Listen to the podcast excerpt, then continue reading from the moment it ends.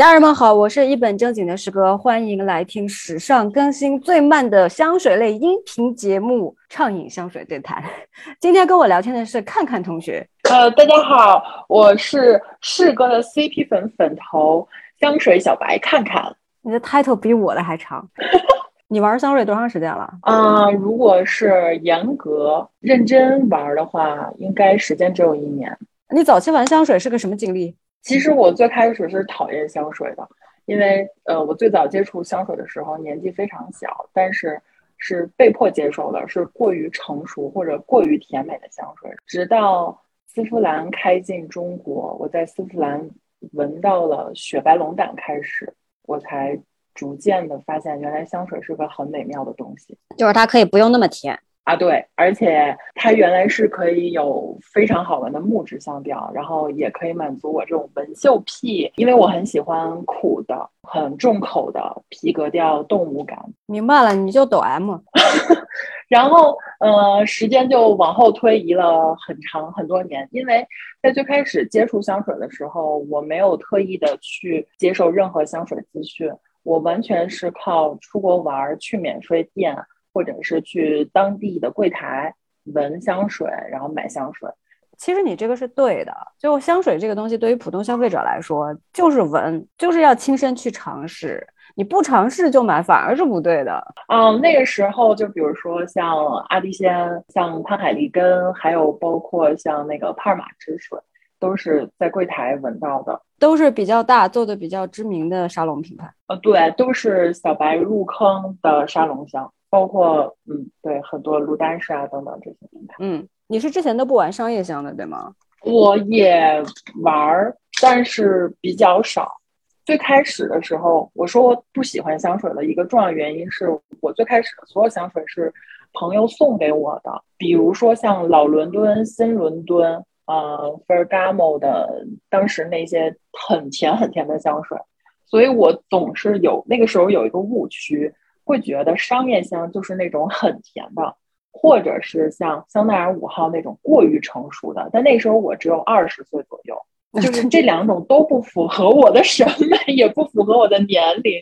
就就这个认识本身倒是没有错，因为大概你二十多岁的时候，市场上就是流行那种甜，然后又有广藿香，然后大量的香草，就这种东西确实是。但这个是时代特征，而且还会有人送我那个。许愿精灵，呃，许愿精灵，还有会送安大苏的那个娃娃头，我头大，我真的头大。不知道的观众朋友，我向大家讲解一下为什么我笑得这么欢乐，因为看看同学有一米八，就你能想象别人送他许愿精灵吗？我真的要死了。直到疫情开始，因为 因为疫情我不能出去玩了，不能出去玩，我没有渠道了。所以我才开始在微博上去搜索关于香水的知识，然后我就发现，其实我在柜台上看到的香水世界，只是整个香水世界的冰山一角。我不知道的品牌好多啊，然后呃，奇怪的味道、有意思的味道也很多，所以我就开始了更加买买买的过程。疫情之后，你都接触了哪些品牌啊？其实，在疫情之前，我先接触到了汤姆福特。那个时候，我买了非常多的汤姆福特，嗯，用非常昂贵的价格买到的。看看是专柜党。然后从疫情之后，我就发现，哦，原来还有很多不一样的品牌，所以我就开始尝试，比如说像纳斯马图，嗯，我非常喜欢那个黑烟草，别人说很臭的那个黑烟草，嗯，然后还有像，呃，包括。后面会买了很多像什么爱慕啊，就就是总而言之，你能想到的所有的重口味的、皮革的、腥骚的，我全都有，就是疯狂的喜欢。我的重口在哪儿呢？就是要那个忽必烈，然后还有呃，我觉得那个西爵夫的西兰红茶都很好闻，就是别人晕过去了，结果我觉得啊，它好好闻。呃，后来我发现，其实我的鼻阈值就挺高的，我能接受很多别人接受不了的气味。我突然觉得这是个优势，别人能接受的味道你也接受不了，好吗？你这真的是比阈值很高吗？哦，对，就 闻到白花死亡，真的闻到 很多甜美的果香美食调，我就会死亡，原地死亡。爆炸给你看，一米八的爆炸。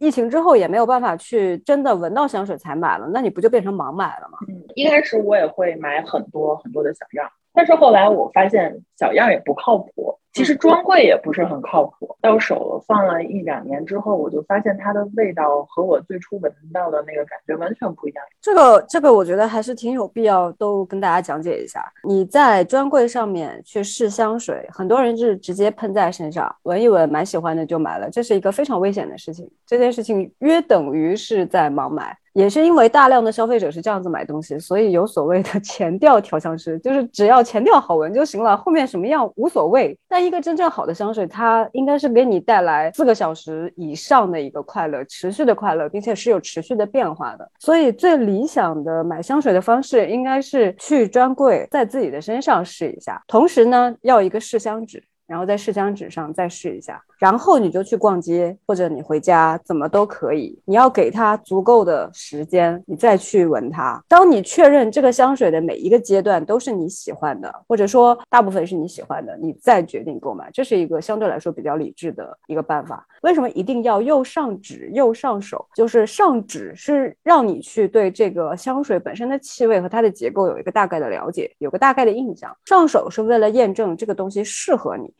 老鸦片在我身上特别难闻，但我又很喜欢它，我真的是要死了。跟那个，那那你在那个阶段是怎么去判断香水买或者不买好或者不好呢？就是尤其在你闻不到之后。嗯，因为在那个时候我已经确定了我是喜欢重口，我喜欢木质，所以我会看。呃，三调，当然我后来我到很后，我是最近几个月我才知道，原来三调表都是骗人的，但起码是有，但起码是有一个参考的，所以我往往会去选那种所有人评价它重口、它苦、它不好闻的香水跑去买，就现在想想自己也挺变态的。那你有看评论买香水翻车的吗？其实就是一个是阿迪仙，然后还有一个就是。阿弗尼西斯的那个广藿沉香，先说阿弗尼西斯。其实这个广藿沉香一开始我买的时候，我是看评论，别人都说这个广藿非常好，沉香非常好，它非常重口。结果我结果我买了，买了之后我发现，它既不是很广藿，也不是很沉香，在我眼里又不够重口，反而有点实穿，就让我觉得你这个东西，你的钱是不是都都砸在盒子上了？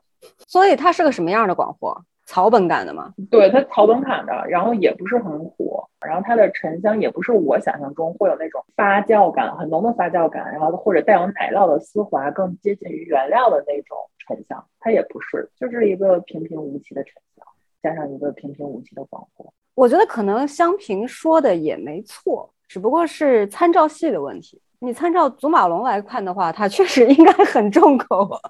草本感的广藿其实也是广藿的一个表现，就是一个位面。包括说没有那种霉味儿，没有那种动物感，那样子的沉香也是沉香的一种表现。呃，怎么怎么说呢？就是大家大家都叫这个名字，但是表现的侧重点不一样。呃，可能在某个香评的作者看起来。对比他之前喜好的领域，这个东西已经足够典型，已经足够重口了。那可能在你这个这样子的消费者面前，就觉得你逗我呢？对，因为在我眼里，这样的一个气味，它有点过于简单了。它这是一个，然后其实还有一个就是阿迪仙，阿迪仙是我反复尝试，但我反复劝退的一个品牌。但是我不知道为什么，我在日本买的时候，我买了一个黑莓极致，那个很有名啊，那是他卖的最好的啊。它那个极致也是在我身上齁甜，主要是我觉得吧，我这个人的审美不应该买这么一个东西，我也不知道为什么我买了它，但是呢，我又不能去退，那就只能放在家里，看着它又很烦，结果我就卖出去。卖出去的时候，我发现，哎，这个东西停产了，但我已经便宜的卖出去了，就是就想给自己两嘴巴子，就是为什么要尝试这样的事情？这这不是香水的错，这不是香水的错，这是这我的错，这我的错，这这我的错。然后还有一个。我买的还是老版的金盖的那个平巴克图，它的评价不是一直都非常好吗？那个香友之间交流啊，给我形容说这个香绝美，它是带有芒果的气息，同时又和焚香结合在一起。然后我一看，哎，这个不是毒草佛调的吗？我觉得这大手啊，又一般调的味道又很个性、很特别，我觉得这东西应该很适合我。然后买了以后，我就我就就这。而且好甜啊！我我觉得这个事情是这样子啊，就是我不能说这个香水里面没有芒果气味，但是我想说，一个对于木质、皮革还有熏粉感的东西表现得非常强力的皮肤，基本上就会把这个芒果味全部吃掉，于是它在你身上就会是一个烟熏火燎的东西。就在我身上就是非常燥热，燥热的让它又很甜。别难过，我我相信百分之九十的人用这个香水都是跟你一个感觉。然后你开始玩什么东西？开始玩更小众的东西了吧？我知道你玩什么 Meditolosa，还有 SPA，这些完全是好奇。我其实买所有的香水的驱动力都是好奇，有没有更怪的味道啊？有没有更臭的味道啊？有没有别人不能接受的味道啊？你这个想法就很容易被某一些沙龙品牌割韭菜。没错，就是我，大家都知道我是小韭菜。追求古怪本身不是错。但是香水有一个非常重要的东西，是它要在气味上面表现的平衡。这个平衡可以是香水本身平衡，也可以是这个香水跟这个品牌的诉求之间是平衡的。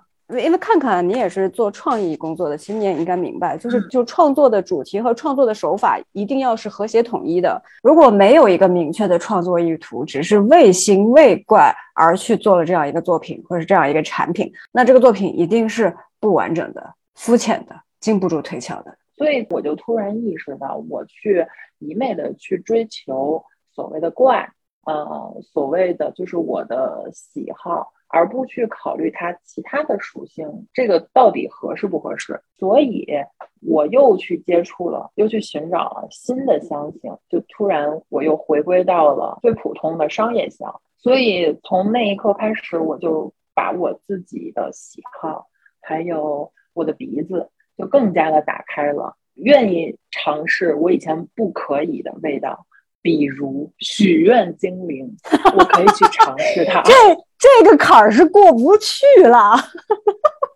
我觉得，我觉得这是我进步了，这证明我可以去客观的去看一个我不喜欢的东西，但是我也可以评头论足，去说它哪里好，它哪里不好。当然，最后的总结是我不喜欢它，但我看待它会更客观。然后我也是会从以前我是否一定要追求更好的原料的香水，或者是它更怪，或者是它更重口当中这个圈子跳出来，我也会去寻找一些我可以呃接受，我审美上认为它是非常平衡、非常美好的气味。哎，我想插一句啊，就是现在有一些香水玩家很喜欢去讨论原料，觉得原料好才是一个香水好等等。我个人觉得这是一个特别不理智的事情，因为人的鼻子不是气象质谱仪，你没有办法通过闻一下就判断这个原料的品质好坏，因为我们拿到的都是香水的最终表现，这个最终产品可能是通过一些技巧修饰过的，也许它的原料不那么好，但是最终它的表现好。甚至有一些朋友，他对于这个原料的认识就是有偏差的，这个误区其实非常的大。但是我不明白为什么很多爱好者会以这个东西来标榜自己对于香水更有理解、更有发言权。这其实是一个完全走偏了的路线。所以我就发现，三百块钱以下的香水实在是太香了，没有必要买很贵的。欢迎去听我们的另外两期节目，三百块钱以下的 便宜好货。我我是觉得你你这个玩法还挺少见的。你有闻到什么特别喜欢的商业香吗？不得不说，就是你娇兰还是就是娇兰永远是娇兰，娇兰永远是你爸爸，娇兰永远是你大爷。我即使再讨厌香奈儿，目前的香奈儿，我不得不说，我还是很喜欢香奈儿十九号。然后包括像希思黎，这也是为什么元月突然又火。火的原因是因为现在的人没有闻过它而已，对，不，并不是说没有比它更优秀的。所以我老说，就是真正好的气味，它是有时间、有一代一代的消费者去认同它的，不完全是一个营销的东西。没有什么营销能够持续二十年、三十年、一百年。然后从这当中，我觉得非常有意思的是，能看到时代的变迁，时代的审美。就这个，这个很有意思。就我突然发现，我从一个香气，呃，转变成我去欣赏一个时代的审美。就这个，我就觉得突然我的视野都开了开阔了，格局变大。没错，这样的格局才适合我的体格。对不起，我们这个节目就是一直都是一个烂梗反复说，你知道吗？接下来想要玩什么香水呢？我会花很多精力在老香上，因为老香的价格其实比现在的那些沙龙香要便宜很多嘛。然后买起来的时候就有一种这个这个我不要，其他的给我包起来的爽感。呵呵，那是因为你没有玩到一些可怕的东西。可怕的东西不要再告诉我了，可怕的东西我不想知道。我不想知道，你不要告诉我。那我们就放看看同学去在这个又黑又深的坑里面继续刨了啊！我也不想出去啊！这个故事听着好惨烈。那好，那我们今天节目就是这样，下一次再见，拜拜，拜拜。